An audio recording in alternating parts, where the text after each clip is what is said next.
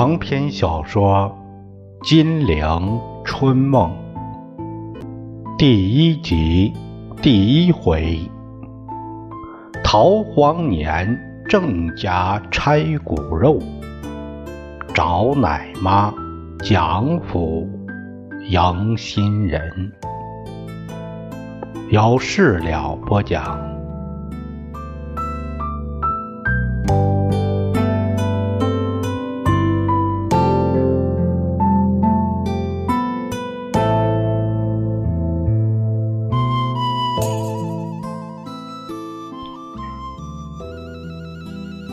这本书是从小小的顽童说起。此人姓郑，叫三发子，河南省许州，也就是现在的许昌市樊城镇后郑庄人士。清光绪十三年，也就是。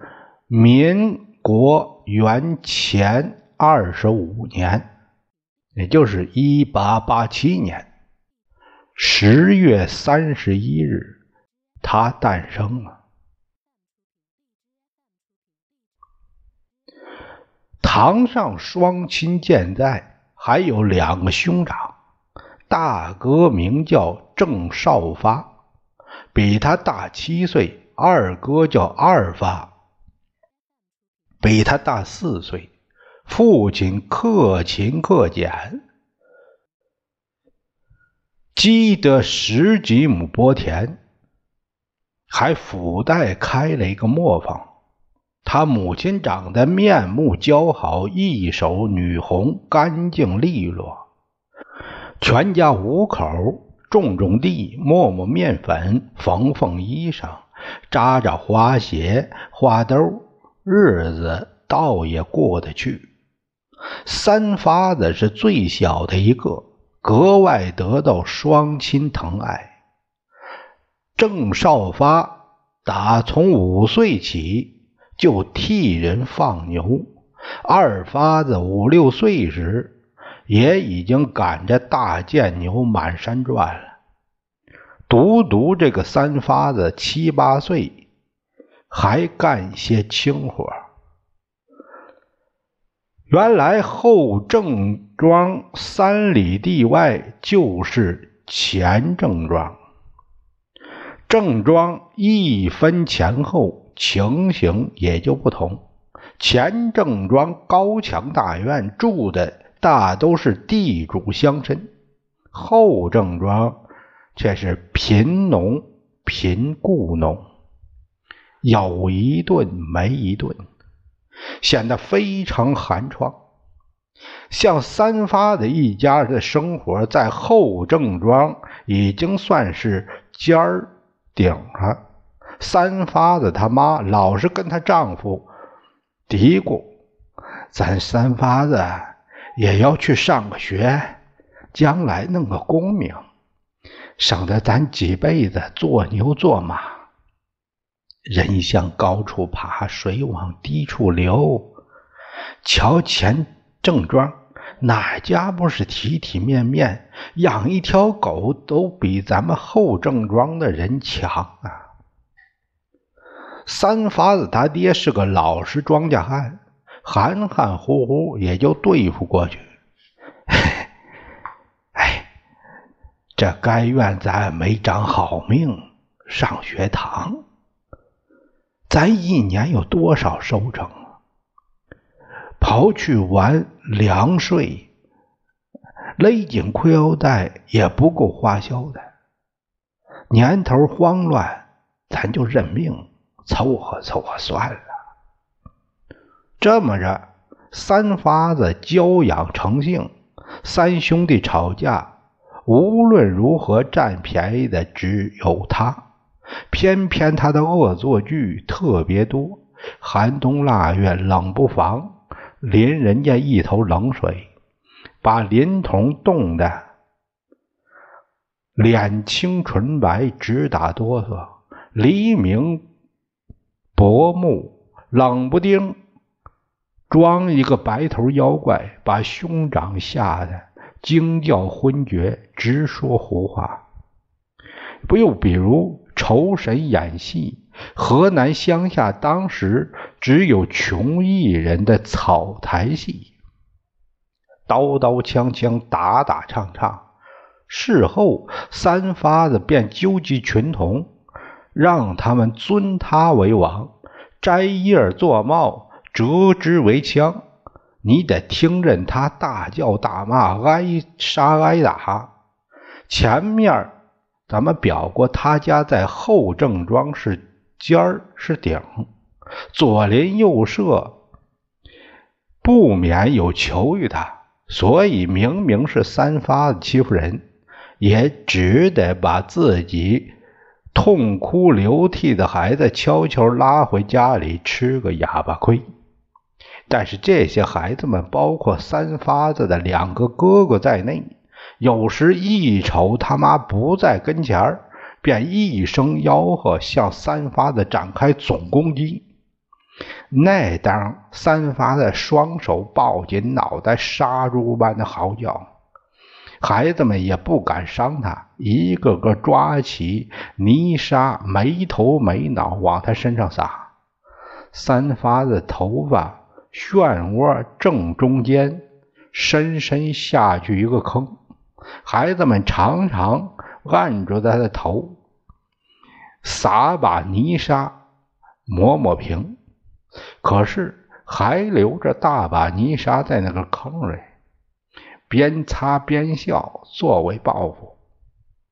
等他母亲一来，哭诉一阵儿挨顿毒打的，就是少发那两个了。三发子在他母亲溺爱下，瞧不起起早摸黑下地上山、一身汗臭、两脚泥巴的哥哥，又羡慕着钱正庄养尊处优、白白胖胖、衣来伸手、饭来张口的地主乡绅家的儿童。反正他闲着，便忍受欺侮。找他们一起玩农忙时，他也上田地送送饭、烧烧水。碰到这时候有富家儿童在纵横阡陌上玩耍，他就宁可下田在泥浆里绕道过去，也不愿意给他们看见，讥笑他没出息。可是他妈却认为三发子志气高，老是跟她丈夫吵着要把她送上学。无奈当时上学不是简单事儿，他父亲给逼得又气又恼。直到三发子八岁的时候，也是清光绪二十年，也就是一八九四年，许昌一带。闹开了大饥荒，赤地千里，寸草不生，老百姓逃命要紧，天大的事也得压下来。三发子全家眼看着钱正庄有钱人家早就搬光了，牲口细软一连串，后正庄一部分也已经逃荒，剩下一些眼巴巴。盼望着衙门发赈粮，三发子他爹主张逃洛阳，劝他妻子说：“别舍不下这家了，待下去一命见阎王。盼赈粮要盼到哪辈子？树皮草根都快吃光了，大家再把观音土上抢。”早上咱出门看见十来个死尸，啊，刚才刚出去数一数，死尸又加了好几个。瘸子他媳妇儿长得多结实，两天观音土下肚，满地打滚眼看又是活不成。走吧，趁早还有点力气。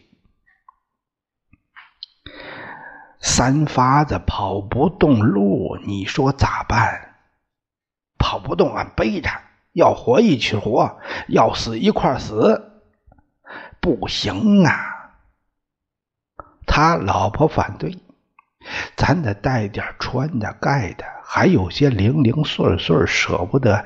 你同少发、二发扛不完，再要背上三发子，咱咋上路？难道啥都不带？再说这路上还是没吃的。没吃的，你就背不动三发子，三发子也饿得走不动。哎呀，天哪！他哭了，还是死在家里吧。我同三发子不逃了，要逃你们爷仨逃吧。啾！三发子他爹咒骂着，饿得瘫软在床上。头昏眼花，一个劲儿的干呕。第二天再也熬不住了，跪在他妻子面前干嚎：“走吧，走吧，再不走，咱们全家都完了。”但是，他不肯走，边哭边嘟囔：“要是像钱振庄多好啊！”金子银子一大把，东边闹荒年，西边躲一躲，咱们穷人家是没路啊！听着妻子这样埋怨，三发子他爹也就横了心，从地上爬起来，嚎哭着说：“少发、二发、三发，你爹可要走了。”谁干，谁干就走。谁跟你妈听他话，谁跟我走啊？结果老大郑少发哭哭啼啼跟他爹走了。二发子也想跟他爹上路，可是，一扭头又躺回床上去，用被子蒙住脸直哭。第二天。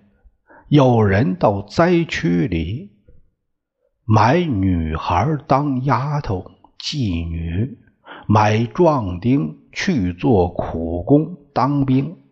二发子再也忍不住，就去当了兵，换到一块大饼、两个蒸馍，往家里一放，便向天津出发。郑家于是就剩下三发子和他妈。饥饿本身在吃人，它吞噬了千千万万的生命。草根树皮荡然无存，观音土被视为珍品。衙门里的赈粮用来收买黄花闺女当丫头娼妓，收买壮年汉子做工当兵。广大的灾民绝少可能分到一块饼、一碗粥。两个月多之后，一子而食，就是相互交换着孩子，你吃我的，我吃你的，惨绝人寰的故事在郑庄重演。三发子他妈开始绝望。软弱的牵着他，愿你爹不等等咱，他先逃了，咱娘儿俩也走吧。天可怜，别在路上喂了老狼啊！同村的人差不多全已经逃光了，也有三三两两跑得晚一点的。三发子娘俩。便同他们一起上路，寒风刺骨，灰沙漫天。这一带逃荒的行列，就像百川汇海，小行夜宿。从徐州出来，五女店经过鄢陵过柴庄到魏氏入诛仙阵越杏花营天上飘着鹅毛大雪地下灾民就像滚雪球那样越滚越大越滚越大。都想开封逃生。且说这一路逃荒的灾民之中，只剩下一个魂名叫做江二拐的老光棍是后郑庄人。三发的娘儿俩亏他一路照料，没有在途中倒闭。到的开封，那时候没有。难民集中营又没有收容所那些花招，衙门找几个街口施施粥，灾民到店铺住户要要饭，到晚上找个破庙马厩睡觉，生命的威胁暂时解除。可是长此以往，总不是。持久之策。有一晚，他们在破庙里烤火，三发子不知道从哪儿偷来只老母鸡，江二拐就把鸡开膛破肚，抹上泥。正好那天庙里有人拜神，破桌子上还供着一碗黄酒，三个人边吃。叫花鸡边喝酒，紧挨着火，瞪着院子里白茫茫大雪一片，禁不住悲从中来。二拐拉开嗓门，悲凉的唱道：“嘉庆无道登了基，老百姓逃荒乱唧唧。”逃来大车并小辆，逃来驴驼担担的，小心呐！三发子他妈抹抹眼泪，警告说：“给捕快听见就是砍头啊！”捕快有那么大本事？三发子大感兴趣。俺长大以后要当捕快。不让人欺负咱，俺入他捕快八辈的祖宗。江二拐长长叹口气：“郑大娘，俺说实话，三发子他爹一去无音讯，咱们这几天到处要饭打听都扑了空。你还年轻。”今年不过三十出头，三发子又太小，没法养活你。咋说你都该找个人要不你将来日子咋打发呀？二乖，三发子他妈垂下头说：“如今咋还谈这个了？”你人品长得好，一手女红，干净利落，怕没人要吗？二乖，他瞅了一眼三发子，已经躺在稻草上呼呼大睡，给他盖上一条破棉被，凄然的说道：“你不懂，郑大娘，二拐。”也叹了口气。今天俺在相国寺后边那条街上要饭，听说有一家姓蒋的老爷要找个奶妈什么的。要是还没有找妥人，你干不干？三发子他妈怦然心动。二乖，反正闲着也闲着，俺咋不干？第二天一早，江二拐便带着三发的娘儿俩找到那家乌黑黑的门堂。只见门口挂着素灯笼，上面贴着几个青莲色的匾仿宋字：“候补道蒋。”一望就知道那家。人家是有了丧事，三发子他妈鼓足勇气，示意二拐带着三发子避开一边，整一整棉袄，摸一摸头肌。好在他到了开封半个多月的休息，已经把几个月挨饿的憔悴脸色变了过来，衣服上也没补丁，倒是不像个逃荒的。一敲门就听里边狗先乱叫上，再敲门就听里边有人啊了一声。算是有应声，出来一个老妈子，三发子他妈说明来意。那老妈子朝他打量半晌，嘟囔着说：“咱老爷找奶妈，也不知道哪个烂舌头的传出去了，害得俺一天到晚净开门。好好，瞧你那样，比他们强，哥来试试吧。”老妈子边说边挪动着圆规角，一扭一扭，穿房越屋，走向了书宅。且说蒋老爷正为找不到合适的奶妈在犯愁，老婆双腿一挺，两眼一瞪，一下来儿子蒋西侯、蒋西春、瑞春。女儿瑞莲、瑞菊，大大小小五个孩子，简直叫他没办法。他自己是个盐商，捐了个候补道官儿光光门楣，闲来也替人写写状子、打打官司，筹作一忙，家务就没办法管理。那天，他正打算从浙江奉化故乡介绍个女人来管管孩子，做个续弦。